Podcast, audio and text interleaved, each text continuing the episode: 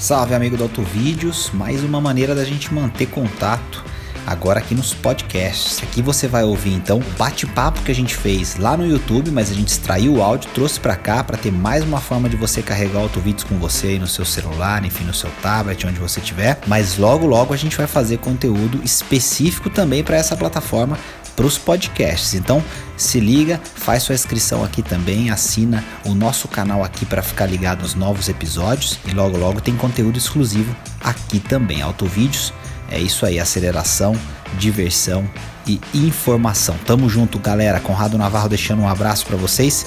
Fiquem aí com a nossa live, com o nosso bate-papo. Salve, amigo do Autovídeos, mais uma transmissão ao vivo com emoção, porque sem emoção não tem jeito. Comigo ele sempre, Liam Matera, sabe tudo e mais um pouco de tudo sobre os carros, tudo que tem mais de quatro rodas. Fala, Liam, tranquilo, meu querido? Salve, salve, boa noite, Navarro, boa noite para você que está aí acompanhando a gente. Realmente, a comunidade aqui do Autovídeos crescendo, né, Navarro? A gente sempre conferindo os comentários, ali já tem uma galera bastante conhecida, pessoal que dá opiniões fantásticas e a gente quer a participação participação da galera. Hoje o assunto, Navarro, é um assunto que tá fervendo, tá bombando no mundo inteiro. A gente vai falar do Brasil aqui. Picapes e caminhonetes, Navarro. Assunto bombando, Lian. Todo mundo fala que esse ano de 2019 aparentemente vai ser o ano das picapes. Então tem Mercedes, não sabemos se tem ou não tem Renault trazendo novidades, pode ser que sim, pode ser que não. A gente tem aí Volkswagen com algumas surpresas, e aí parceria Volkswagen-Ford, inclusive para caminhonetes. É, a gente tem Fiat né, com seu modelo best-seller aí de, de, de caminhonete também podendo mudar. Enfim, fala um pouquinho para a gente do que, que a gente vai falar, mas principalmente de quais são as expectativas para esse ano no que diz respeito a esses carros, é, enfim, que carregam algum peso ali atrás. Exatamente, né, Navarro? E não é só 2019, não. A gente vai falar aqui de modelos que vão chegar em 2019, 2020, 2021, 2022 até. Então, fica ligado porque tem novidade para todo gosto. É coisa da Volkswagen, é coisa da Mitsubishi, é coisa da Fiat, Chevrolet. Realmente Tem todas as marcas aqui praticamente entrando forte nesse segmento, forte com muita novidade também. Então, Navarro, aqui inicialmente, o que eu acho legal, assim, para a gente situar o público, é, é, a gente dar um contexto aqui dos variados segmentos hoje das picapes e caminhonetes, porque realmente houve uma grande revolução recentemente. Então, eu queria aqui só dar uma comentada para a gente se contextualizar, para depois a gente ir tocando a bola nos modelos. Porque é o seguinte, o Brasil tem uma peculiaridade que a gente tem as picapinhas pequenas, que começaram lá com a Fiat 147, 78, 79, a City e tal. Depois teve Pampa, um monte de coisa bacana, mas as picapinhas são uma peculiaridade aqui do Brasil. E a estrada é que vende muito e vai ter novidade em relação a ela e a gente vai falar. Inclusive Depois, Jurássica, né, Lia? É uma das Jurássicas, né, que a gente colocou essa semana no canal. Exatamente, é Jurássica, mas por isso mesmo vai ter novidade, só que a Jurássica talvez continue. Vamos ver, vamos entender essa história, né, Navarro? Então a gente tem as picapinhas, vai ter novidade aí. Tem as médias que começaram lá com a S10 e 95 e agora tem novidade para todo lado também nas médias aqui, é um segmento que cresce muito e tem uma legião de fãs. Daqui a pouco vai aparecer. E você já diz aí nos comentários se você é fã de Hilux, de L200, porque tem uma legião, né, Navarro? S10 Ranger, a galera é apaixonada, né, Navarro, quando desperta essa emoção, essa, essa, essa emoção, né? Pois é, e, e engraçado que você é, mencionando isso das picapes médias, é, eu, por exemplo, sinto saudade, você vai falar daqui a pouquinho das picapes grandes também, enfim, que você também sente falta, mas eu adorava ver, por exemplo, Silverado na rua, enfim, uma das caminhonetes que eu tenho mais saudade de ver por aqui. E tem muita gente, Leon, que é legal, que usa essas caminhonetes até hoje e carrega lá atrás muita coisa. A caminhonete está lá firme, forte, levando coisa para cima e para baixo. Assim como de vez em quando eu vejo uma picapinha também, inclusive aqui em Itajubá, existiu uma picapinha dessas, eh, uma picapinha Pampa 4x4 e ela é clássica aqui na cidade. Enfim, então é bem bacana a gente relembrar isso. Mas você falava das picapes, assim, tem sim uma, uma né? A gente sabe que tem uma uma demanda muito grande para esse tipo de caminhonete, de, de, de, de picape, e assim, é, cada vez mais a gente vê é, as pessoas mais dispostas a partir para um carro desse. E muitas vezes estava em dúvida entre, sei lá, um SUV ou uma picape dessa, e acaba escolhendo por uma dessa, porque é um, enfim, é um veículo que ele pode, é, de certa forma, é, trafegar e andar em praticamente qualquer situação. E o Brasil Exatamente. a gente sabe que tem um, né, um solo lunar, enfim, algumas coisas que que exigem esse tipo de coisa. Então, assim, não é à toa que todo mundo quer fazer picape para o nosso mercado de novo, né? Verdade, Navarro. Então, seguindo ali no, no contexto que a gente estava dando dos segmentos, a gente falou das picapinhas, das médias, e o que, que acontece, né? Quando a S10 e a Ranger chegaram lá nos anos 90, elas eram um pouco maiores do que as picapinhas. E o que aconteceu mais recentemente foi que as novas gerações cresceram muito. Então, você para ali do lado de uma S10, de uma Ranger cabine simples, você olha para aquela caçamba, parece uma piscina, é gigantesca. Realmente, elas ficaram muito, muito grandes. Então, abriu um espaço muito grande entre as picapinhas, né? A gente está falando de estrada, saveiro e tudo mais, e as médias, uh, S10, Ranger e por aí. Então, o que, que aconteceu mais recentemente? Começaram a surgir as chamadas picapes médio compactas. Novidade, é, né?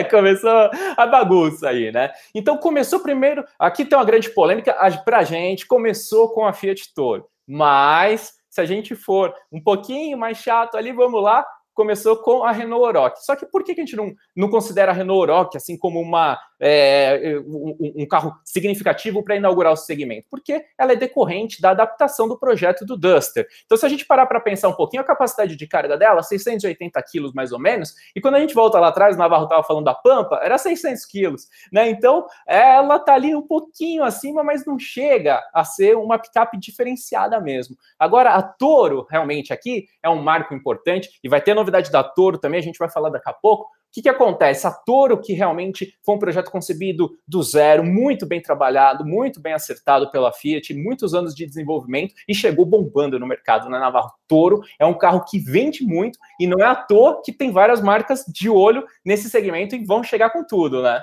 É, e é curioso porque a gente, quando fala, por exemplo, de ter uh, isso que você está falando de capacidade de carga e, e, e o que, que classifica uma, uma picape como sendo de um segmento ou de outro, essa é uma discussão interessante, até porque é, quando você vai homologar, por exemplo, um veículo utilitário desse tipo para transportar é, carga é, e uh, ser, por exemplo, um veículo que tem um motor a diesel, você tem que levar a capacidade para mil quilos.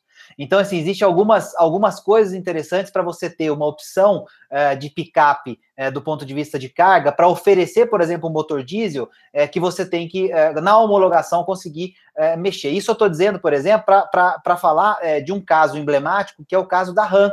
Quer dizer, a RAM, ela vem com a 1500, por exemplo, que no modelo padrão é, que a gente conhece, você pegar a especificação dela, como ela está nos Estados Unidos hoje, por exemplo, a 1.500, ela vem com uma capacidade de carga, um, de carga um pouco abaixo de mil quilos. Então, ela teria que vir sofrer alguma adaptação, alguma, alguma mudança, ainda que é, seja uma coisa relativamente simples, para ela eventualmente ter uma motorização diesel no Brasil, o que faz todo sentido, por exemplo, para um veículo como esse, para uma marca como essa. Quer dizer, então, é, e aliás, já existe um V6 diesel né, que já vai ser usado, por exemplo, é, no Jeep Wrangler, enfim, em outros, é, em outros veículos da, da, da do grupo, né? É, aí, aí, é um, aí, é um, ponto importante, né, Navarro? A gente tem o V6 Pentastar, daqui a pouquinho a gente vai entrar em detalhes ali sobre a chegada da RAM, é, só que o Wrangler agora nessa nova geração, ele a princípio não vem com esse V6, né, é o Pentastar ali, agora a gente tem um 2.0 turbo, a gente gravou um vídeo ali no salão falando do Wrangler novo, e vai ter também a picape do Wrangler, provavelmente aqui no Brasil, e fica ligado, e a Gladiator, daqui a pouquinho a gente vai falar, mas a, a, polêmica em relação à RAM, daqui a pouquinho a gente vai falar, porque, como o Navarro bem lembrou, agora ela está com motor gasolina lá nos Estados Unidos, o V8, e para vir para o Brasil tem que ser um diesel, né?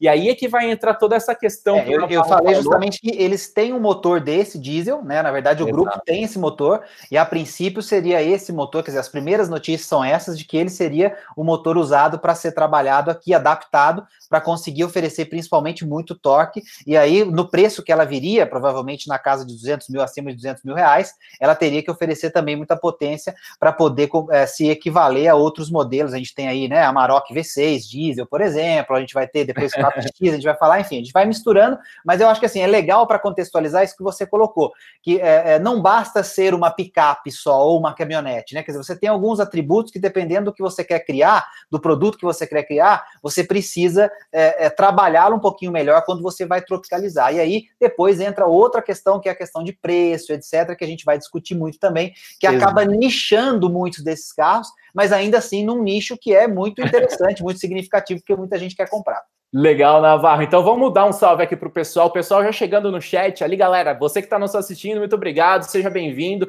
Diz aí de onde você está falando, qual é a sua caminhonete preferida, qual que você quer que a gente comente. Então, a gente tem. O Navarro já tinha falado ali de uns amigos, a gente tem o Felipe também, o Carlos Bernardo lembrando da clássica Pampa 4x4, Kalili também. Olha aí, obrigado, Kalili pela gentileza com a gente, Lobo ali, o Carlos falando da picapinha da, da Peugeot ali nos anos 90, tinha umas picapes que eram é, é, um segmento bem curioso ali, que elas eram medianas ali, elas eram baixinhas, tinha Mitsubishi, tinha Toyota, tinha Peugeot. Tem uma dessa aqui também, Ian.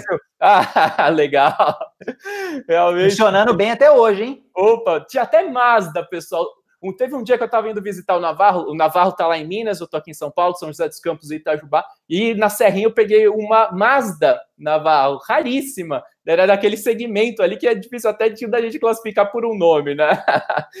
e então, galera, então o Alexandre também, olha, o, o Lobo curte RAM, daqui a pouquinho a gente vai falar. E aí, dois pontos aqui. Então, o Navarro está falando de homologação para falar é, para um carro ter diesel aqui no Brasil, ou capacidade de carga superior a uma tonelada, ou é, 4x4 com reduzida. Com reduzida, então, isso. então são esses dois elementos. Daqui a pouco a gente vai falar da Tarok também, que aí vai entrar outra polêmica, Volkswagen ali, que a galera tá esperando muito, né?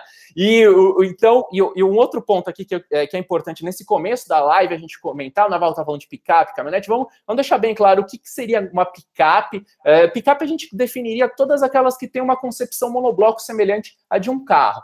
Que é o monobloco? É a construção integral, em, em, que plataforma e carroceria formam um todo único, por isso monobloco. E as caminhonetes, aí caminhonetes decorrente de caminhão, elas têm uma estrutura mais tradicional que é o quê? Chassi, tem a logarina, e aí eh, tem a cabine, tem a estrutura, a carroceria, a caçamba dela, são elementos separados. Então a gente tem chassi e, e tem a carroceria. Então caminhonetes são essas e as outras são picapes é, picapes como a Fiat Toro é, são monobloco. Então a gente vai tocando a bola aqui, né, Navarro? Porque vai ter muita novidade, né? Não, e é legal que quando você vai para o conceito de, né, de caminhonete nos Estados Unidos, eles chamam de trucks mesmo, né? Quer dizer, então, quando você vai chamar né, uma, uma caminhonete, ainda que seja de entrada, sei lá, uma F-150, por exemplo, para eles é uma Ford Truck, né? Quer dizer, é uma Ford Truck pequena, mas para eles é um truck. Então, é só lembrar desse conceito deriva de caminhão, parece com caminhão, a caminhonete e o resto é picape. Mas, uh, Lia, tem muita coisa legal para chegar no Brasil.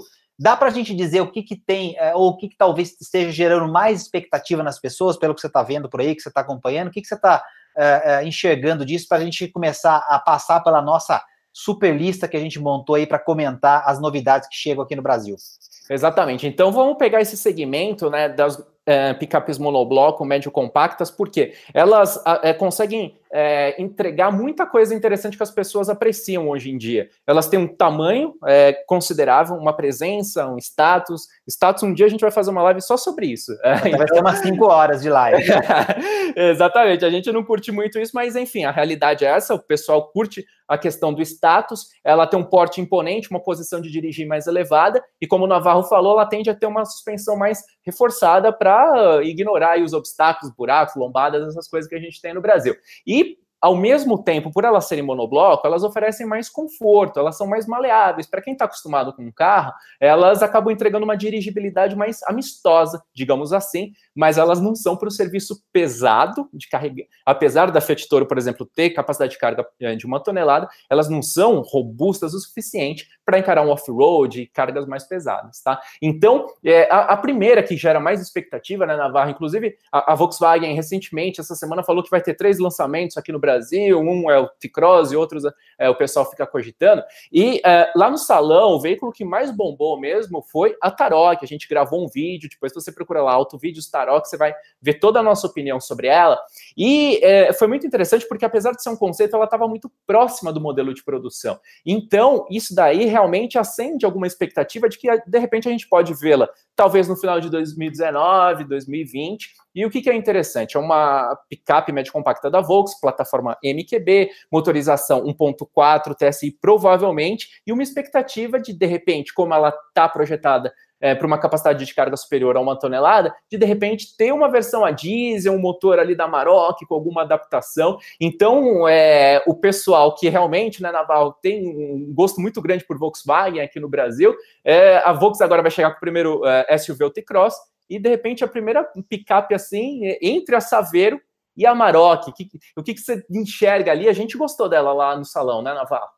É, eu acho que ela tem uma, ela tem uma, uma, uma proposta muito interessante que é de, de levar para os fãs da marca essa identidade que que uh, a gente, quando fala de Volkswagen, é mesmo uma coisa meio ame ou odeie, né? Assim, não tem muito meio termo. Então, assim, o fã de Volkswagen, ele é fã de Volkswagen e, e, e compra sempre os carros Volkswagen e gosta, etc. E a plataforma MQB, ela, ela é, eu acho que foi um grande acerto da Volkswagen ter trazido essa plataforma para o Brasil. A gente está vendo principalmente o número de vendas de Polo, Virtus, e vai ver no T-Cross, com certeza, é, o reflexo dessa decisão. Quer dizer, a gente, quando compara a plataforma com outras plataformas do mercado, a gente vê que ela tem realmente é, algo muito é, interessante a oferecer. E aí você leva isso para esse segmento, é, com certeza ela vai ser competitiva. Quer dizer, eu acho que a gente tem uma, uma possibilidade de ver uma briga muito boa. E a gente precisa lembrar de uma coisa, Linha. É, quando a gente fala de Tarok, agora, principalmente já em fevereiro, março de 2019, a gente já está meio que falando em uma picape Ford aí, provavelmente é, compartilhando algumas coisas dessa Tarok aí também. Quer dizer, não é certeza ainda, essa informação não é oficial, né? Essa parceria ela já vem sendo desenhada e algumas informações já estão é, é, é mais espalhadas, como por exemplo, é, Nova Ranger, Nova é, Amarok lá na frente compartilhando plataformas, mas já se cogita, já se levanta a hipótese de que já nesse segmento das médio compactas haja um intercâmbio, exista um intercâmbio para que apareça uma picape Ford é, aí de porte semelhante também. Não, a gente não está falando daí... especificamente dela, mas é, é uma informação interessante porque é mais um player que vai entrar nesse mercado também, né, Linha? Exatamente. Então a Ford confirmou que vai entrar e é, essa ideia que o Navarro levantou aqui, eu mesmo não tinha pensado ainda com mais atenção em relação a ela e pode fazer bastante sentido, porque a princípio é, a gente pensaria numa picape como essa na plataforma modular do novo Fox, mas a Ford, né, tem enxugado a produção de veículos, né? Então o próprio é, Focus só vai ficar mais restrito ali na Europa. Então, de repente, dentro dessa parceria pode ser bem interessante. Daqui a pouquinho a gente chega lá nas médias e vai falar mais da nova Maroc, da nova Ranger realmente vai ter coisas bem interessantes aí nessa parceria. E eu vi ali o Gabriel Rosa, boa noite, Gabriel, a Lisa também falando de Montana. Então vamos falar um pouquinho de Montana. Recentemente a gente fez um vídeo ali sobre os carros jurássicos que o Navarro falou. Depois você dá uma olhada lá que a gente explica toda a história da Montana, porque como explicar para um extraterrestre que a Montana atual é mais antiga, entre aspas, do que a antiga do que a mais velha.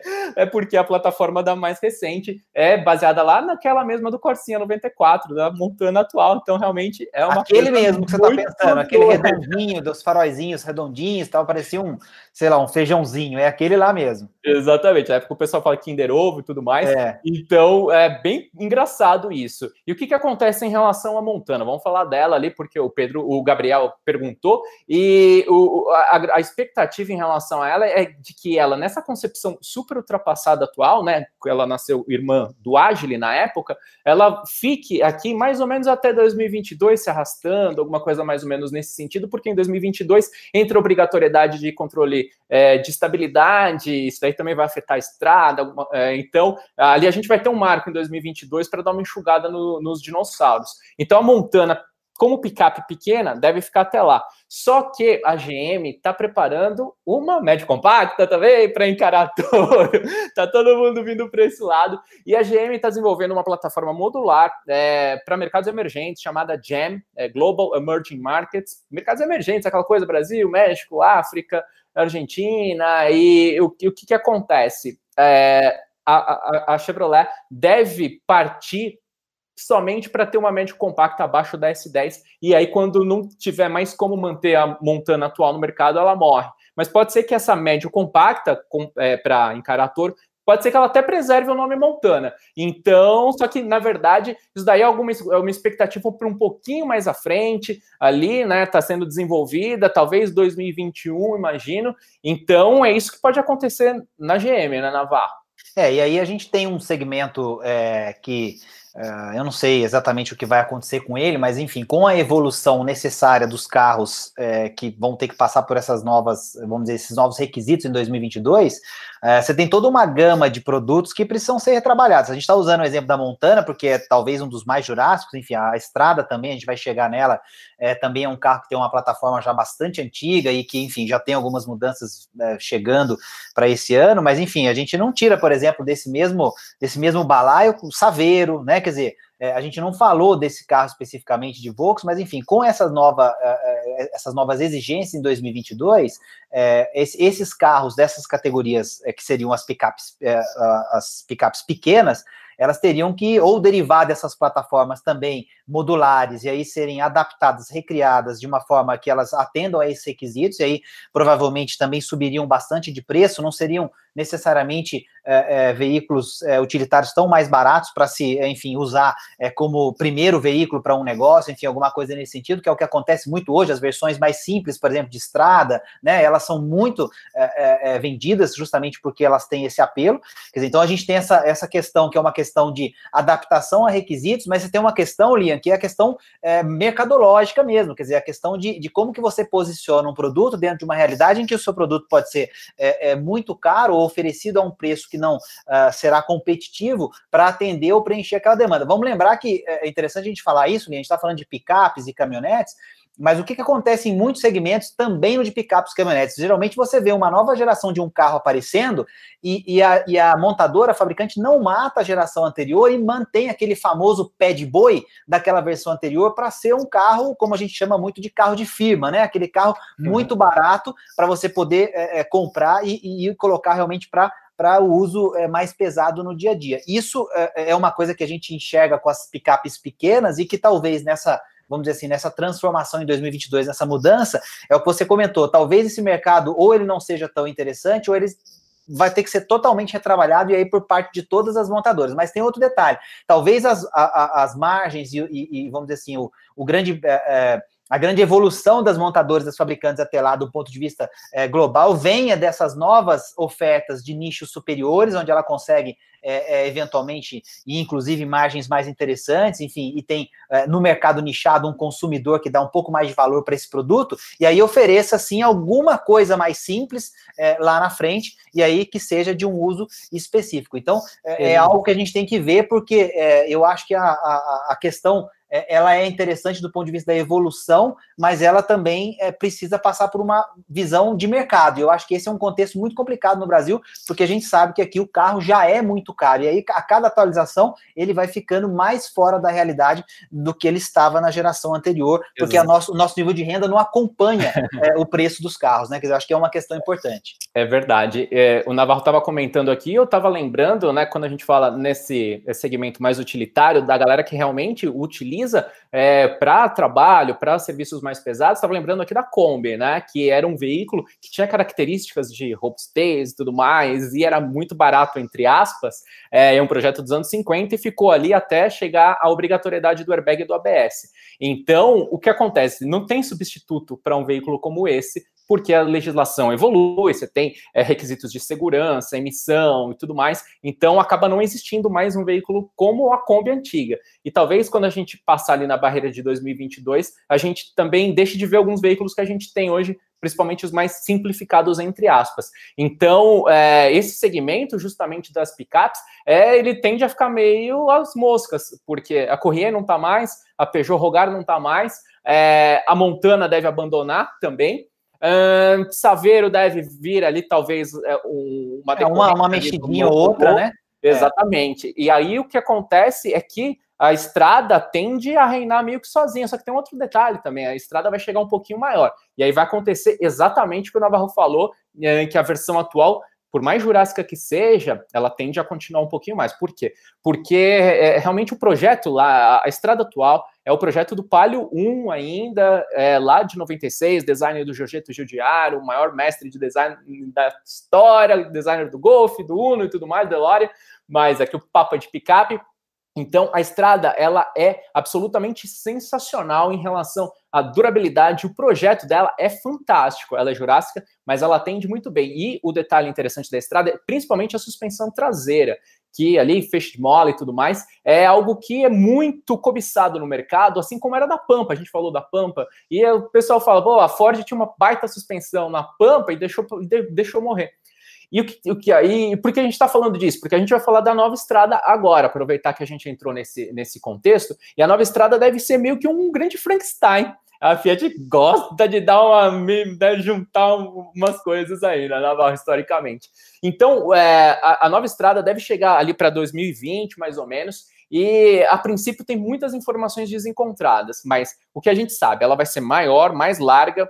É, a plataforma dela pode ser que tenha elementos do Argo, mas talvez tenha é, elementos do Mob e também da Fiorino, mas deve preservar a suspensão traseira da estrada atual. Talvez tenha a suspensão dianteira do Argo. Então, realmente é um joguinho aqui de quebra-cabeça muito louco. Mas ela, Navarro, recentemente foi vista toda camuflada, sendo testada a nova Sete estrada. Campinas, né? Uh, não, foi, foi fotografada lá no Ártico, fazendo teste lá de ah, temperatura então, é que, é que, já teve um leitor brasileiro que viu ela perto de Campinas também. É, enfim, a Fiat disse que são protótipos. Então, é ela, mas ela tá prototipão, tá? Tá toda fechada de preto, enfim, parecendo realmente um, uma coisa que não dá para você ver nada, mas você já vê, por exemplo, entre eixos é, diferentes, você já vê largura diferente, que se aproxima mais do, do Argo, você vê o comprimento do, né, da, daquele. É um caixote, agora não dá para ver nada de linha, mas você já vê que o comprimento é maior, é o que você falou, ela tá crescendo, é, ela tá mudando e, e aumentando tanto de largura quanto de comprimento, com certeza vai ficar mais interessante mas não dá para não né, mencionar isso que você falou antes, até é, é, são 20 anos depois da primeira geração, uma coisa muito louca, né? A segunda geração vem 20 anos depois da primeira.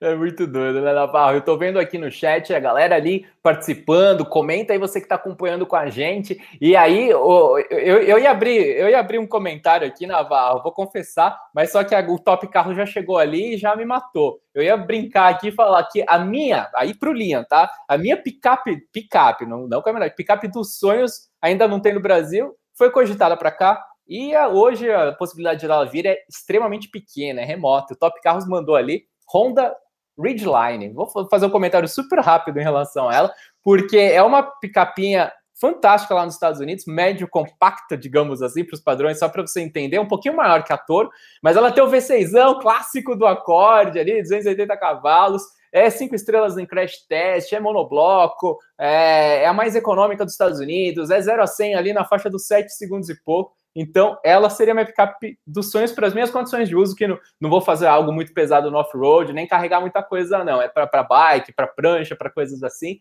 e para uma estradinha de terra mais leve. Seria, para mim, fantástica no Brasil, mas eu acho que principalmente pela faixa de preço, ela chegaria aqui numa, numa faixa inviável, né, Navarro?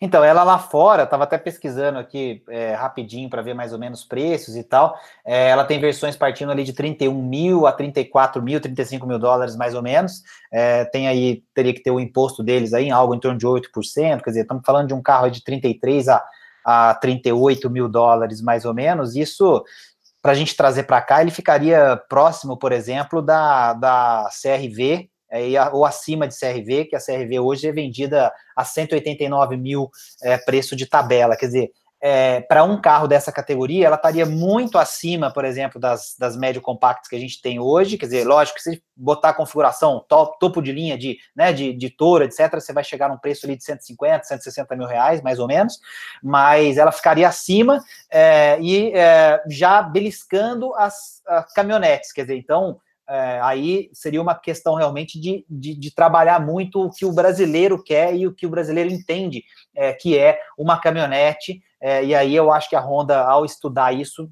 é, enfim, percebeu que talvez o, o, a Ridgeline não, não tivesse liga, e eu acho que é uma decisão coerente, porque ela, né, você teria que posicionar ela é, para brigar com, com, com Ranger, com Hilux, etc. E eu não sei se o comprador dessas caminhonetes vai olhar para uma caminhonete Honda é, e entender que ela pode oferecer tudo que uma dessas é, concorrentes tem, principalmente em motores diesel, quer dizer que a diferença é, é também grande nesse sentido. Então, eu acho que infelizmente não faz sentido mesmo, Linha, mas ela é fantástica, acho que é um dos projetos mais interessantes. E ela demorou para cair, assim, o americano foi começando a gostar dela devagar, né? Não foi assim um necessariamente um estouro de, de vendas tão rápido, mas é uma caminhonete muito querida já nos Estados Unidos também e acho que é, é, faz falta por aqui. Exatamente. Lá, é, é talvez a categoria dela seja microscópica, né? Lá para os padrões americanos, né, pessoal? Só para vocês terem uma ideia. Lá, lá é a, a, série F da Ford é que lidera, né, com folga, né? Sempre arrebenta tudo nos rankings de vendas. Né? Exatamente, né? A F150 é um detalhe muito interessante, né? É,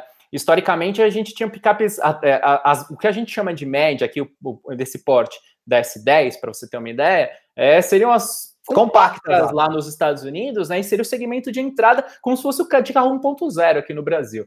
E é interessante pelo seguinte: a S10 nossa, lá nos Estados Unidos, ela tem uma irmã que é a Colorado, e mais recentemente a Ford é, trouxe de volta a Ranger lá para os Estados Unidos, porque a Ranger é, fazia muito tempo né, que não era vendida lá, e agora está sendo vendida, mas assim, é o peladão, é quase um é carro. Estradinha da galera. Né? É verdade.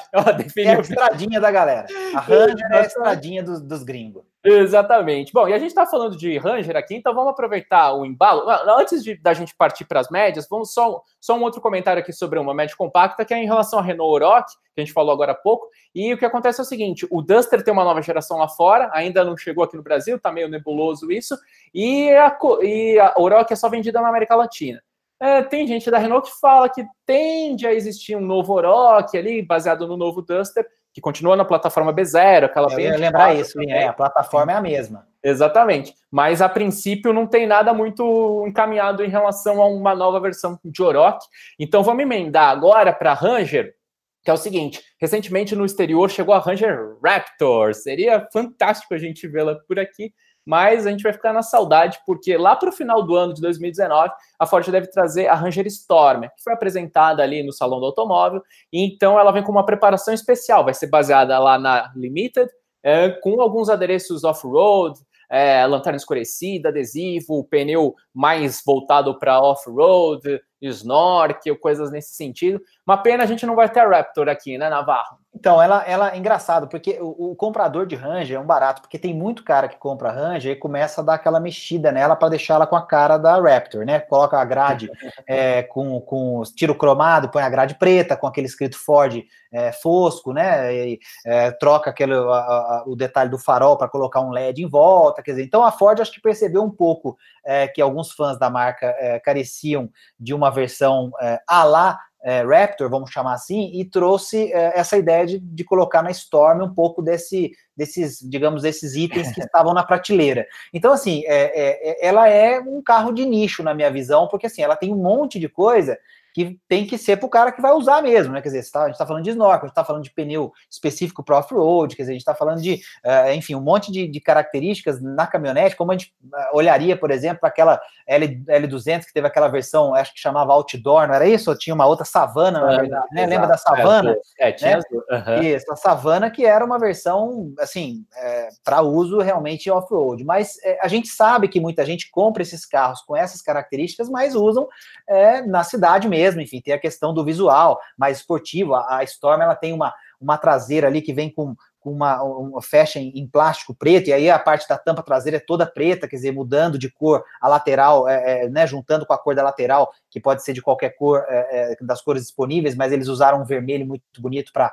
apresentar o primeiro modelo. Então, assim, é, é, se a gente partir do princípio que a Ranger Topo ela está na casa de uns 190 mil reais, quer dizer, quanto custaria, por exemplo, essa Storm? Talvez 200 mil, beirando 200 mil, talvez até ultrapassando essa barreira. Lembrando que a Ford, ela muitas vezes não, não tem muita preocupação em romper barreiras que aparentemente são é, é, é, não fazem muito sentido. Né? A gente acabou de ver o lançamento da EcoSport, o papo não é disso, mas EcoSport sem o step na traseira, é, com motor 1.5, pneus run flat, custando ali 103 3.800 alguma coisa, praticamente 104 mil reais. Então, essa Ranger pode chegar é, em 200 mil, acima de 200 mil reais, mas ela tem esse apelo que para algumas pessoas faz sentido. Lembrando, Linha, que a Hilux tem uma versão também toda invocada, quer dizer, então... Eu ia é, falar que, exatamente agora é, disso. É, é, assim, não é, uma, não é uma invenção, acho que é uma demanda, a gente tem sim essas pessoas que, que querem um carro desse tipo, então eles vão preencher com certeza com esses modelos. Exato, então a gente está falando de lançamento, é algo mais recente, a Hilux veio com uma versão especial GR ali, né? A Gazoo Racing. É, Gazoo Racing, deve trazer alguns modelos ali, 420 unidades unidades, mas sem nenhuma preparação significativa ali de motor, de suspensão, que é, faça sentido como um veículo diferenciado. Tem um visual ali com adesivos e tudo mais. É, trouxe mas... um amortecedor diferente, enfim, um amortecedor que tem uma pressurização e um curso diferente, tal, uma coisinha ou outra, mas é essencialmente a mesma boa e velha Hilux. Exatamente, né? E em termos de suspensão, a Hilux sempre é referência em, em relação à, à confiabilidade, durabilidade. A Hilux passou por. Pode ver o Alce, né? É, exatamente. Por, o, por um facelift recente, não deve mudar muito. O motor dela também ali, os números de potência, de torque não são os mais significativos, mas é a confiabilidade, robustez que a gente sabe. Galera, e aí, pessoal, você que está aí no interior do Brasil, manda seus comentários aí também, porque a gente sabe, né, que Pará, interior, eu morei no interior do Rio Grande do Sul lá e o uso pesado é Hilux mesmo, mas é claro, né? A gente sempre lembra, a Naval estava falando no teste do Alce, ela deu aquela né, dançada e forte. Outro, outro detalhe, Linha, é, a gente está no Brasil, e, e, sabe uma coisa curiosa sobre Hilux? A galera tá esperando aqui desesperadamente, deixa eu só fazer um salve aqui, que a galera quer saber de L200 nova, que a gente vai falar, é, enfim, tem muita gente falando de outros carros aqui. Salve pra galera, Lobo, Michel, Zé Reinaldo, Bruno Melo tá aqui também. Bruno Melo e a Lisa, que adoram carros, estão sempre com a gente. Salve, é, salve para vocês, Vinícius, Felipe. Então, estamos aqui, a gente está de olho nos comentários, nós vamos chegar na L200. Mas uma coisa, linha, sobre Hilux, a gente tem que lembrar que a gente está no Brasil. E, e, isso é importantíssimo. Uma das coisas que a gente sempre defende no Autovídeo, a gente procura mostrar para as pessoas que não basta analisar o carro é, é, digamos, que você quer e, e, e, até o momento da compra, mas você tem o depois da compra. E a Hilux ela tem é, algumas particularidades interessantes que, assim, quando você fala de manutenção, robustez, confiabilidade, etc., significa que o seu custo de propriedade tende a ser mais baixo do que as demais é, é picapes, desculpa, que as demais caminhonetes. Mas é, na prática, enfim, isso as outras marcas fabricantes também vão se adaptando, vão oferecendo benefícios e tal para que isso se equipare. Mas tem um aspecto importante da Hilux que pega muito no Brasil em algumas regiões. Seguro muito caro, Liam, porque é um carro muito visado. Então, é justamente a fama de ser um carro robusto, que tem excelente preço de revenda, que tem excelente confiabilidade, etc., faz da Hilux é, um carro muito visado para roubo, para, enfim, é, é, problemas desse tipo. Então, tem muitos compradores clássicos de Hilux que acabam não ficando na Hilux, muitas vezes, quando vai, vão trocar para um novo carro, etc., porque o seguro é uma coisa que pode ser mais impeditiva, e às vezes não é o preço do seguro em si, porque poderia pagar, mas essa situação de que pode ser assaltado, sei lá, às vezes está andando a família dentro do carro, etc., o cara não quer correr o risco numa região que isso pode acontecer. Então, eu fiz esse parênteses porque é, a gente sempre diz isso, né? Quer dizer, a gente analisa o carro, as características do carro, como ele é, mas você, principalmente, é um grande defensor dessa análise mais completa. Queria levantar essa bola para para a gente deixar esse parênteses importante também, porque não é só a compra, né? E as caminhonetes, elas têm essa característica no Brasil também. S10 e Hilux tem muito sinistro, tem muito problema de assalto, de roubo, e aí o seguro acaba ficando mais caro.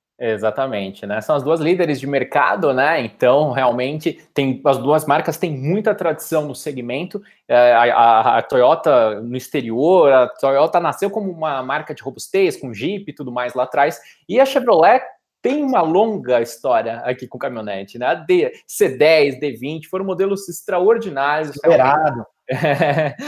D10 e tudo mais. Então teve muita coisa bacana lá atrás, é, justamente. Então, e vem, vem, continuando essa fama que se traduz realmente em coisas bem bacanas. Então, são modelos que acabam trazendo isso. Mas legal essa visão, a gente gosta de trazer sempre isso. Quem acompanha os nossos vídeos sempre sabe que a gente procura Vamos analisar. Chegar em qual agora, linha? L200? Vamos nessa, vamos para L200 então, porque L200 é o seguinte: a atual geração chegou e teve muita gente, inclusive eu, que não gostou ali do visual da frente, ali para um cromado meio estranho, uma coisa meio que remetia a carro chinês, realmente estava estranho. E historicamente, sempre o design da L200 sempre foi fenomenal, sempre foi um carro muito cobiçado em termos de design. Mas o que, que aconteceu lá? O pessoal, os designers lá da Mitsubishi se reuniram tal numa caverna e resolveram mudar rapidamente, mudaram brutalmente. Tanto que quando você olha para é, reestilização, a gente toma sempre esse cuidado aqui no Auto Vídeos, não é uma nova L200, porque nova a gente só chama quando é uma nova geração,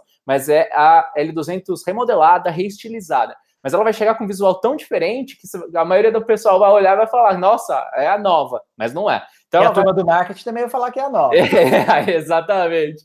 Então, o que, que acontece? Tem detalhes muito interessantes. Então, a frente é, assume a nova linguagem visual, ali com aquela grade trapezoidal, um cromado já mais agressivo, abrindo, é, faróis em dois andares, realmente muito bonita. A frente que a gente já viu no Pajero Esporte, a gente já gravou o vídeo a respeito dele aqui no Alto Vídeos, lá no salão. E um detalhe muito interessante que o pessoal também queria é, deixando, vai, tende a aposentar o câmbio automático de cinco marchas, vindo com oh, seis marchas. marchas, né? que enfim, cara. É, então, em 2019, tá Opa. na hora. e aí, pode ser bem interessante, e a notícia mais recente é que a Mitsubishi já registrou, pediu registro perante o INPI, aqui, Instituto Nacional de Propriedade Industrial é, e Intelectual, é, para realmente trazer esse modelo. Então, a expectativa dela aí, vamos ver... Pode quando ser, inclusive, fabricada aqui em linha. É, exatamente. exatamente. É, deixa eu ser bem é, sincero. Achei muito bonita essa nova L200. Nova, né? Reestilização. Não é, eu estou falando assim porque o Lobo Hedgers Capitals colocou ali é, com é, a nova L200 com o novo precinho também. Então é assim que funciona, né? Então é, nova para efeitos de preço, para efeitos de, né, de, de da gente ficar impressionado com o visual. Eu gostei muito, achei que ela ficou muito bonita. É, eu, eu, eu tenho assim uma, uma opinião sobre as picapes, sobre essas caminhonetes. É, de que elas são muito parecidas, né? Principalmente quando você olha ali, sei lá, da porta dianteira para trás, ali da, né, da coluna A, B para trás, para mim elas são quase todas iguais. Então muda muito pouca coisa. Então eu acho legal quando você ousa é, uma coisa ou outra e essa e essa, esse facelift acho que caiu muito bem para a L200, que é uma, uma caminhonete muito querida, né, Linha? A gente sabe que aqui no Brasil o pessoal gosta dela. É, o pessoal faz muito elogios para o sistema de tração da Mitsubishi, enfim, a gente já, já é, viu, já viu vários cabos de guerra aí, né? Brincadeiras de caminhonete amarrada em caminhonete, que as L200 leva todo mundo. Exatamente, ela nem tem um torque tão elevado que a gente vai ver o número, mas a tração é fantástica e ela vem, eu só interrompi porque ela vem com um novo sistema de tração 4x4 também, com mais Legal. opções ali de solo, cascalho, aquela coisa toda. Legal. E, e, agora, é claro que é, eu acho que ela vai atrair muito o público por esse visual muito bonito, é, mas ela, de uma certa forma, uma das coisas que eu estava uh, lendo a respeito e entendendo um pouco melhor é que assim, algumas capacidades off-road ficaram um pouco mais limitadas. É, e, e, o que eu estou dizendo, principalmente, é a questão do ângulo de, de entrada, né, ângulo de saída. É, eu tenho alguns números aqui para falar para vocês. Ó, o ângulo de ataque, por exemplo, era de 33 graus e agora caiu para 27,5. Quer dizer, né? Então, enfim, é, é uma informação que talvez para a maioria das pessoas que comprarão a L200 não vai fazer tanta diferença, mas é, como é uma, uma caminhonete é muito é, reconhecida pela sua capacidade off-road, é uma informação que a gente tem que dar. É, outra coisa interessante é que assim, ela, ela vem é, também com uma mudança estética por dentro, né, que ela já foi, já foi vista é, em mercados como a Austrália, por exemplo, é, mas assim, é, o elogio não foi tão grande em relação aos materiais utilizados dentro do carro. Então, com certeza isso vai, de uma certa forma também, antes desse veículo chegar aqui, ele vai ser alvo de pesquisas, enfim, contato de consumidores uhum. com ele na primeira vez, quer dizer, tem um monte de coisas, porque esses mercados, é interessante a gente dizer isso também, né, Linha? Muitas vezes você pega um carro que é que é fabricado e que tem a prioridade em um mercado asiático, por exemplo, como é o caso da L200, e, e, e, e mercados como a Austrália, etc., outros lugares que estão, né, Tailândia, que estão longe daqui, é, e esse carro lá ele é posicionado num nicho diferente do daqui. Então, muitas vezes, algumas coisas, quando esse carro passa a ser fabricado e oferecido no mercado nacional, eles passam uh, a ser diferentes daquela versão que a gente viu num primeiro contato. Então, é, é, é, interessante a gente dizer isso. Provavelmente ela vai ter, claro, diversas configurações, uma topo de linha que vai ter tudo isso que a gente está falando, né? Quer dizer, essas, essas melhorias todas, sistema de tração com escolha de terreno, etc., mas que nas versões mais simples provavelmente não estarão é, presentes. Mas enfim, nova L200 porque é um facelift. Então, não é uma nova plataforma, não é uma nova geração, mas ela tá muito bonita ali. Eu gostei bastante. Achei que eles ousaram e, e, e eu acho que esse segmento ele precisa de um pouquinho disso também.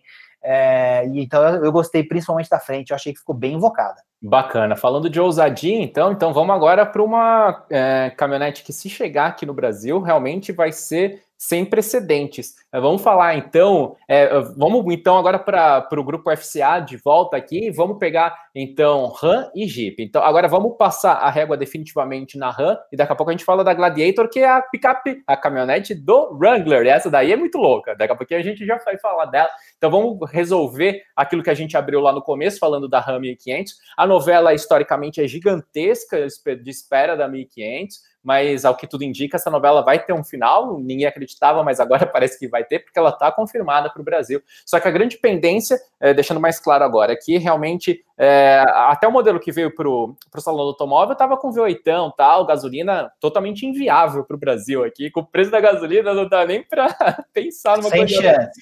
Exatamente. Então, o boa tentação mesmo. só para dar aquela. Então, o, o que que acontece? Ela está na, na dependência de dessa atualização do motor 3.0 V6 turbo diesel Pentastar, porque esse motor, né, tem números realmente fabulosos ali, 240 cavalos, 58 de torque, mas é um motor gastão e né, que a gente já via no próprio Wrangler, né, da, da geração que a gente tinha aqui no Brasil.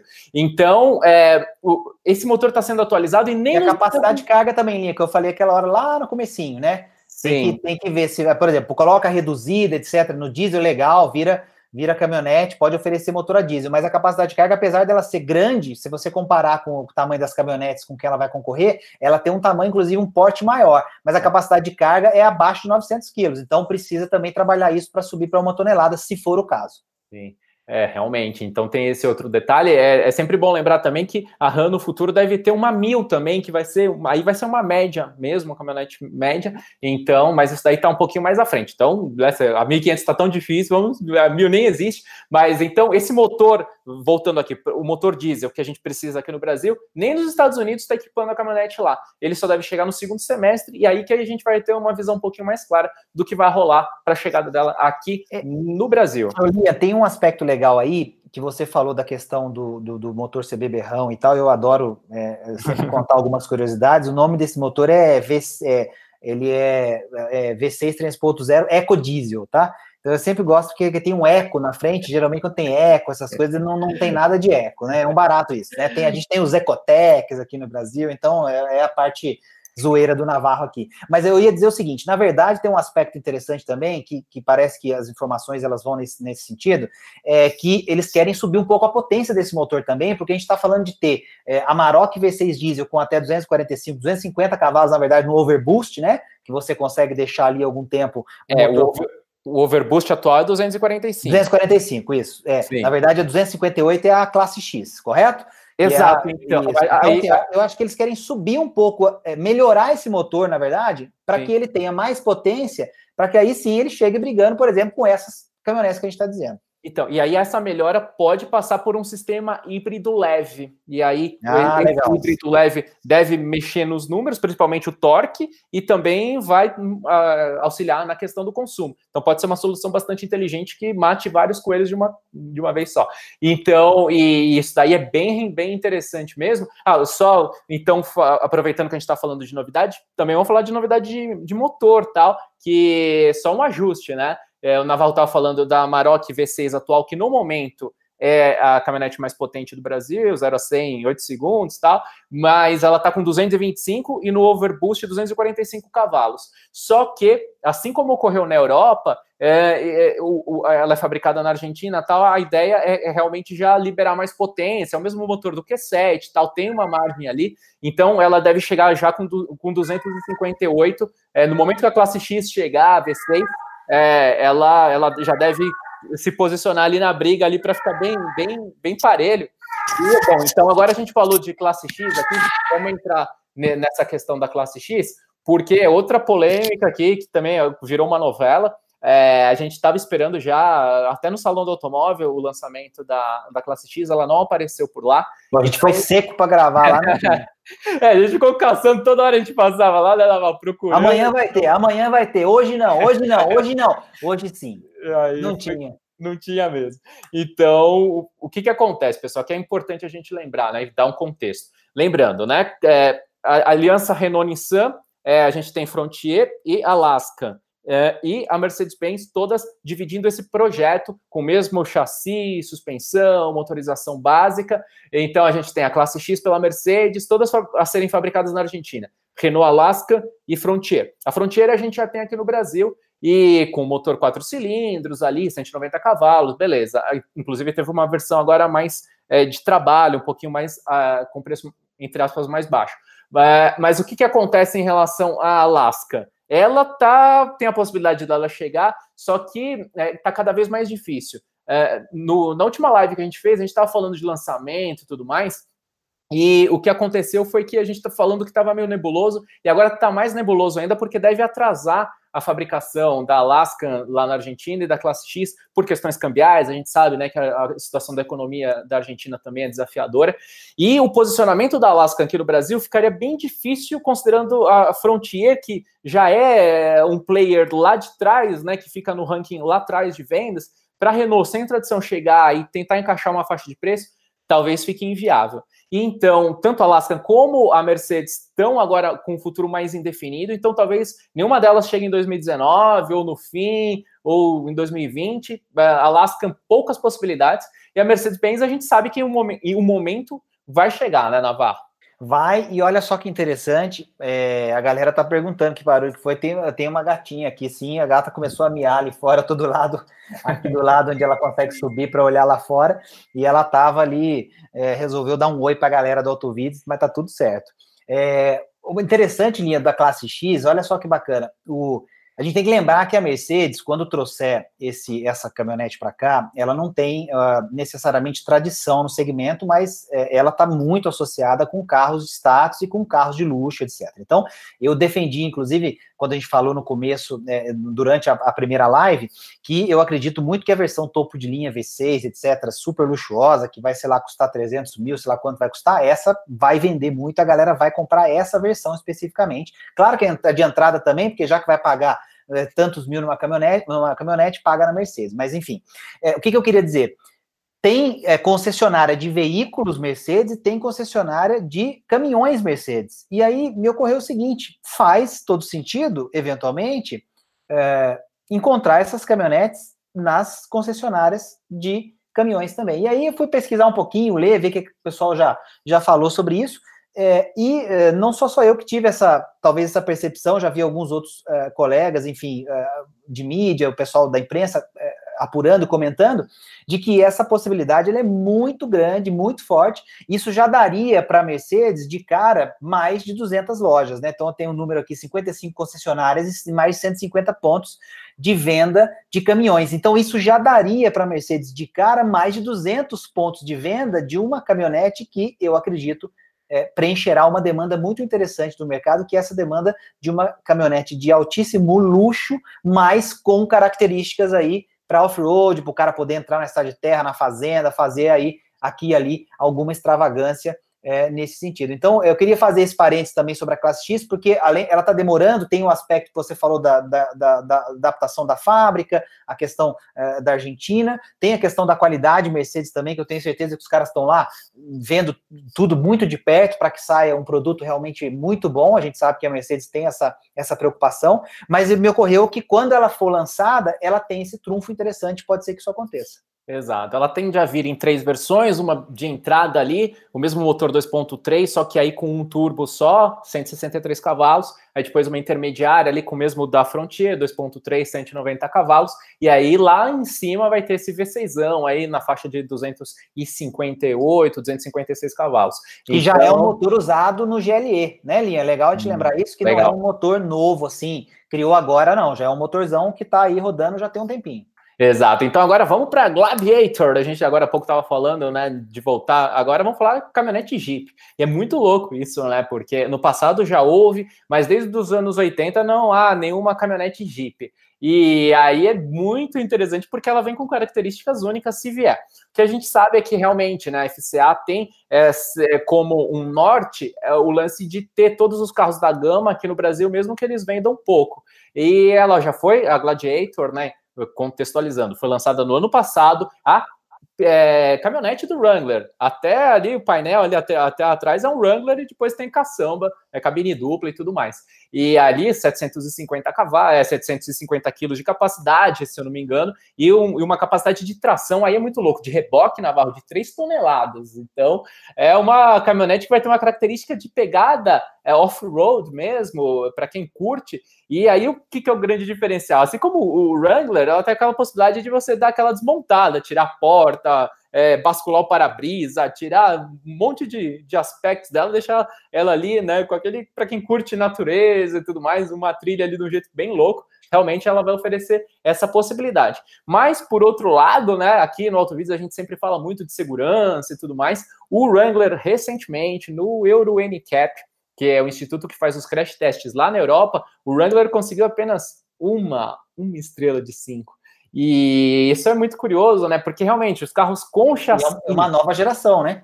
Exatamente, uma nova geração, novo, tal, com muito emprego de alumínio e tudo mais. Só que o carro com chassi com essa pegada mais off-road, ele tende a oferecer menos segurança e a gente acabou vendo isso se confirmando lá. Então, é um, é um veículo muito diferente se realmente ele chegar aqui no Brasil, mas ali eu imagino que talvez é mais para 2020, né, Navarro?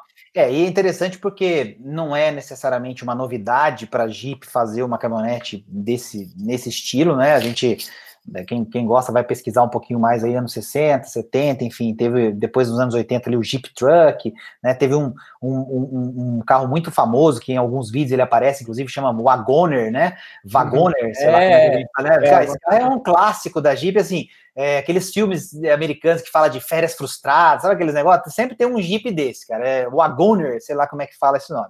É, mas enfim, é, o legal é que é, os fãs desse tipo de carro, né, eles adoram esses, essas derivações. Então eu, eu acho que é muito bacana é, ter é, uma, uma opção dessa aqui, mas é o que você falou, vai ser super nichado, né? Porque assim, o Wrangler mesmo é, é completo, enfim, a versão talvez mais interessante. Ela, ele, ele, sempre foi um carro caro aqui, vai chegar muito caro também nessa nova geração, é, mas enfim, é, é, interessante essa ideia de trazer todos os modelos. O que eu achei bacana do, do, do conceito do, do, dessa, dessa, dessa caminhonete nova do, do derivado Jeep Wrangler é que você olha para ela, é, você vê o Jeep Wrangler mesmo. Então, assim, é muito legal, porque é, tem lá realmente até, como você falou, até depois ali do, do, do término da, da, da, porta traseira, é um, é um Jeep Wrangler. Aí depois deram uma, tipo, pegaram meio que ele deram uma esticada e resolveu. Quer dizer, tem ali uma caçamba, mas é um Jeep mesmo, é aquele clássico, tradicional, quer dizer, quando a gente fala Jeep Wrangler, é, para os uh, americanos, para os gringos, é, é muito é, parte da história deles, realmente, quando a gente fala de off-road, é impossível não mencionar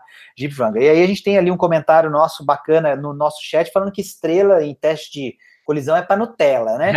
Então, quando a gente fala de Jeep, off-road, etc., né, não é necessariamente essa preocupação. Até, até concordo, eu acho que é uma visão é bem isso mesmo, quer dizer, para que, que você vai usar o carro, onde você vai usar o carro, mas o mundo caminha, né, Linha, para essa questão de você sempre é, né, analisar o carro e, e, talvez em algum momento pode ser que, eu não sei que nível de exigência a gente vai ter para certas certificações, mas eu não duvidaria, principalmente em termos de Europa, que é um lugar em que é, adora botar aí essas, né, essas regrinhas e tal, sei lá, que se não tiver um mínimo de três estrelas, o carro não pode ser vendido, não sei, tô, tô exagerando, mas não é Sim. algo não é algo fora de, de cogitação para efeitos de Europa. Então é uma informação importante também. Mas enfim, fico feliz de ver ela, a, a, a Jeep trazer. Então espero que ela traga mesmo para a gente poder dar uma volta e ver se tem um ou dois loucos que compram aí para a gente encontrar eles nas trilhas aí. Exatamente, é justamente isso é um ponto bem interessante, né? E, é, por exemplo, se a gente pegar o Troller aqui no Brasil, nem airbag ele tem, né? Então, o, o grande lance que a gente gosta aqui de comentar no outro vídeo é de trazer as informações, de mostrar e tudo mais, mas é muito legal que a gente continue tendo outras opções para quem valoriza aquele produto, quem quer aquilo, tal. De repente, não dá para ter tudo ao mesmo tempo e a pessoa quer aquilo, a prioridade dela é aquilo, então beleza, segue o jogo, né, Navarro? É, e não é no, normalmente, Linha, assim, no mercado de lá, quer dizer, mais desenvolvido, mais rico, é, quem tem um Wrangler não é o carro assim do, né, não é o daily driver, né, não é o carro do dia a dia, né? O cara vai Sim. pegar para fazer sua trilha e tal, como acontece aqui com o Troller. Apesar de que, do jeito que as coisas andam, o trânsito e as nossas ruas e tal, não é uma má ideia pegar um troller para ficar andando no dia a dia. Você sobe em cima da calçada, resolve tudo de uma forma muito fácil. Tem muita gente folgada, bicicleta, eh, moto, etc., que não é uma má ideia. Claro que eu estou brincando, mas assim, a, a, eu acho que o, o carro, é, assim como é, outros veículos, ele também tem essa coisa do, do propósito, né? Então, eu até entendo, obviamente, que é, se você vai sair para uma trilha, o carro não está necessariamente exposto ao tipo de risco que um carro de passeio tradicional estaria. Então, eu acho que faz sentido sim essa análise, mas ao mesmo tempo não é, como eu falei, não é uma viagem imaginar que alguns lugares, se não tiver X estrelas, o carro não pode ser vendido, não. É, nós, nós estamos indo para esse caminho aí. Exatamente. Quando a gente fala de futuro, né? Eu já vi gente comentando que talvez o uso off-road vai ser a última resistência que a gente vai ter no mundo automotivo quando tudo tiver dominado pelos autônomos, aquela, aquele cenário louco, futurista, né? Tem que ter a parte boa de morar no Brasil, né? É, vai demorar, né, cara? Vai demorar. Inclusive, teve, teve um pessoal ali comentando sobre picape elétrica da, da, da Tesla, né? É, tem ali esse projeto já alguns anos sendo cogitado, mas ainda nunca apareceu nada mais próximo da realidade, né, Navarro? É, e, e, ali com o Elon Musk, é aquela coisa, você pode estar tá assim, ah, ele nunca falou nada disso e tal, de repente você acorda amanhã, o cara mostrou um caminhão, né? Então, assim, é, é, é, ali tem que, tem que, não, você não pode duvidar de mais nada, né? Ele não conseguiu dá. fazer o foguete sair, voltar e, e pousar de pé, quer dizer, ali eu, eu, gosto muito das críticas que fazem a ele, que são muito verdadeiras, mas é aquele cara que não dá para você trucar, não, porque ele, ele tira coelho da cartola. Então, é, se essa história está aventada é porque, né, alguma coisinha passou, como ele aconteceu com o Model X, né? Quer dizer, ah, vai ter um SUV Tesla, ah, mas um SUV Tesla, mas não faz sentido, tá lá o SUV Tesla e fazendo um relativo sucesso, né? Agora tem o Model 3, que seria o seu carro de entrada, enfim, né? Então, é, eu acho ótimo, eu acho muito legal que, que ele, né, agora resolveu abrir muitas patentes aí e, e coisas que estavam protegidas para poder legal. ajudar a diminuir aquecimento global. Quer dizer, é um cara que é um maluco, mas um maluco beleza que faz umas coisas interessantes. Exato. E falando de picape elétrica, recentemente lá na feira de tecnologia de Las Vegas foi apresentada também uma picape elétrica ali toda com estilo invocado. É, vamos aguardar um pouquinho não, mais. Vai chegar, né, Lia? Não tem, não tem, vai Exato. chegar. De outra mas marca. Vai ter. Com certeza. E a gente está falando dessa questão de uso e tudo mais. A gente é, tem ali um amigo nosso ali, o Jorge Tadeu, que está falando, olha, ele tem um Cherokee Sport 2000 tal, que é gasolina, ele adapta um GNV ali e tudo mais e vai, vai tocando, né? Então, realmente, são muitas possibilidades que a gente tem. E foi, é, essa live aqui foi muito legal, né, Navarro? Porque a gente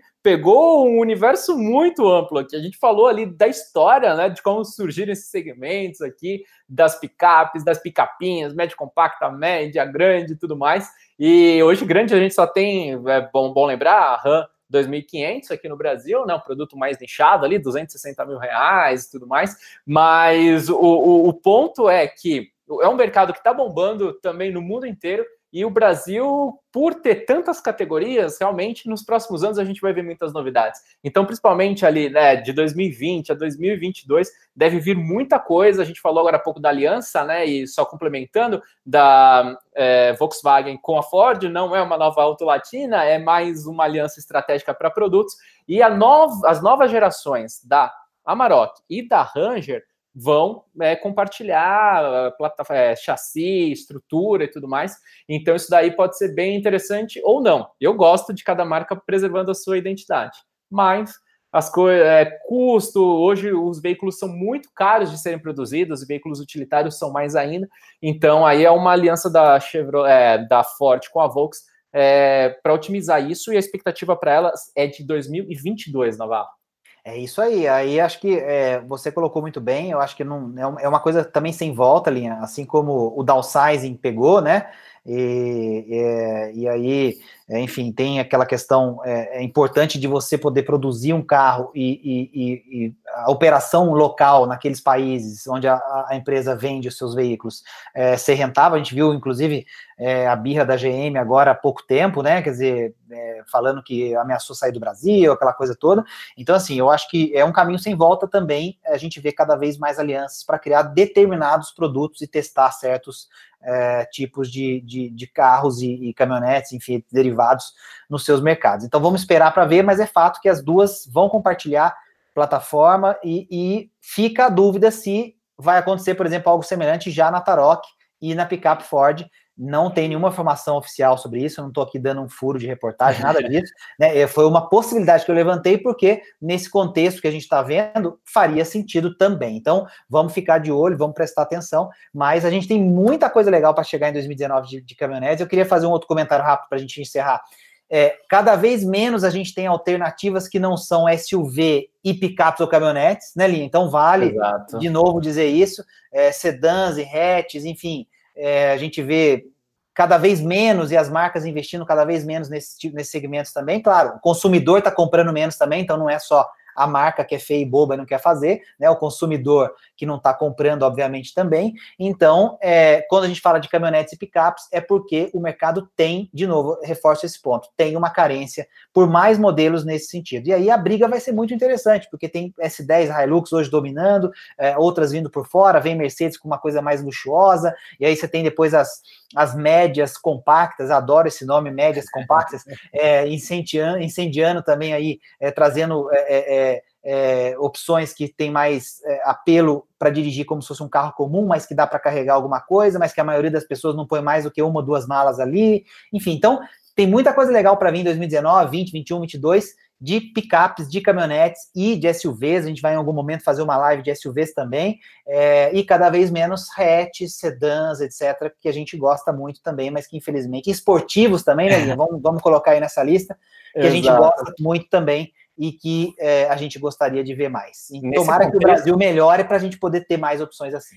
É, justamente. É sempre aquela sincronia que a gente tem aqui. O Navarro já antecipou um pouquinho do que eu ia falar também. É, o, pon o ponto é que é, com a economia do Brasil se estabilizando, melhorando, havendo uma progressão e de repente a própria América Latina como um todo aqui também é, caminhando numa forma melhor economicamente, a gente tende a ter mais lançamentos, mais modelos vindo. O Top Carros lá atrás perguntou da Mazda, a expectativa ali é de que talvez ela possa chegar em 2021 então, isso daí também vai ser uma novidade bem interessante para agitar. E um outro ponto que eu queria ressalvar aqui também, Navarro, é o seguinte: a gente está falando aqui numa live no YouTube, a gente agradece muito pela presença de todo mundo, mas o, a, a, as nossas lives aqui, para quem de repente não tem tempo de acompanhar no YouTube, perde uma, perde outra, é, o que, que acontece? A gente vai ter um canal de podcast também. A princípio, os áudios dessas lives que você está acompanhando aqui vão estar tá lá. Depois a gente vai fazer materiais também para lá, exclusivos, um pouquinho mais adiante.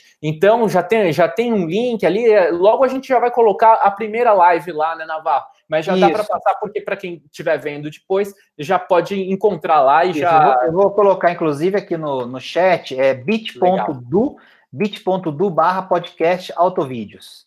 Então, é, não, tem, não tem erro é, bit.do barra podcast autovídeos. Não tem nada ainda lá, mas vocês já podem começar a fazer a inscrição, etc. Quem quiser seguir por lá, coloquei no chat. É, e a gente vai produzir em algum momento também conteúdo específico para podcast. Aqui agora a gente vai aproveitando que o conteúdo das lives fica bem, bem legal também, a gente vai conseguindo mais pessoas para seguir a gente. Acho que é isso aí.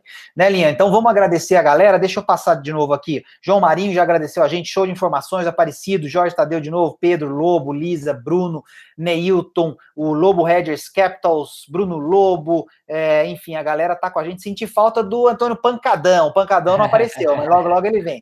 José Sem Samba, José Sem Samba, José Fernandes, enfim, a galera tá com a gente aqui. Obrigado demais pela presença de vocês. É, é top. É, a gente quer sempre trazer mais conteúdo de um jeito legal, falando assim como vocês mesmo, como apaixonados. Aqui não tem nada de jornalista, especialista, nada disso. A gente fala como vocês gostam de ouvir, e a gente erra também, às vezes fala besteira, pede desculpa, volta atrás, não tem erro aqui, é, é raiz, né, Linha? Legal, exatamente. O Navarro estava falando, falando disso, eu enxergo né, que é, para o futuro eu não vejo algo tão sombrio assim, pelo menos para o futuro aí de médio prazo, eu acredito que a gente vai ter uma fragmentação como a gente está tendo em vários âmbitos é, sociais. Então, ainda vão existir alguns carros ali, vão, vão existir sedã, vão existir hatches, talvez até existam ainda as peruas e tudo mais, mas mais nichados de acordo com a demanda de mercado. Mas a, a gente vai ter marcas se especializando um pouquinho mais. Você vê a Suzuki já fazendo carros menores do que ela fazia antigamente.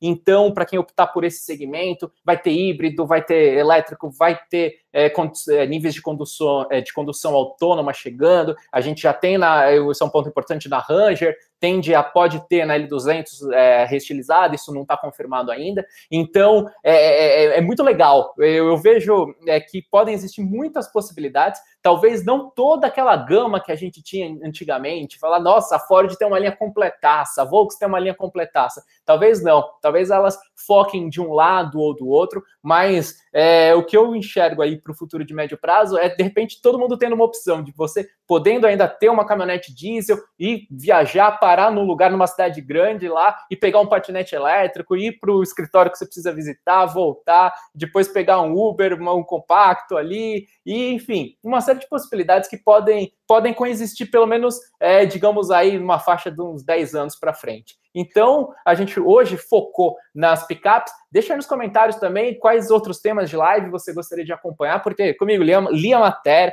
e com o Conrado Navarro, a gente faz tudo aqui, é no improviso, é ao vivo, é ouvindo vocês e procurando trazer sempre o melhor do conteúdo, né, Navarro? É isso aí, Lia. Para fechar, eu faço sempre uma brincadeira que assim, eu tomara que a gente não esteja vivo para ver o momento em que a gente vai ficar, vai ter que pagar imposto para ouvir som de V8.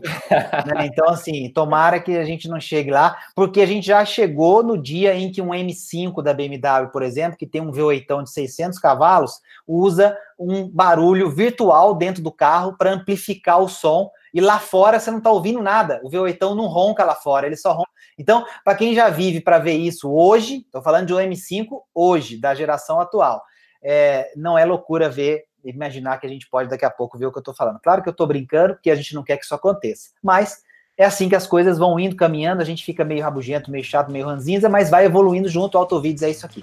Valeu, pessoal. Só uma coisa importante, pessoal. É, acompanha a gente no Facebook e no Instagram, porque lá a gente sempre, é, nos stories principalmente, a gente divulga quando vão ser as próximas lives. A ideia é sempre a gente ter uma live a cada 15 dias, aproximadamente. Então fica ligado lá no Facebook, no Instagram do Auto Vídeos, que aí nos stories, principalmente, se acompanha, entra, participa, a gente responde sua pergunta. Então valeu, pessoal. Uma ótima noite para vocês e muito obrigado por tudo. Valeu, Diego. Valeu, obrigado, Navarro. Valeu, Linha. Abraço, galera. Abraço. Abraço. Até daqui a 15 dias. Falou. Tchau, tchau. Valeu.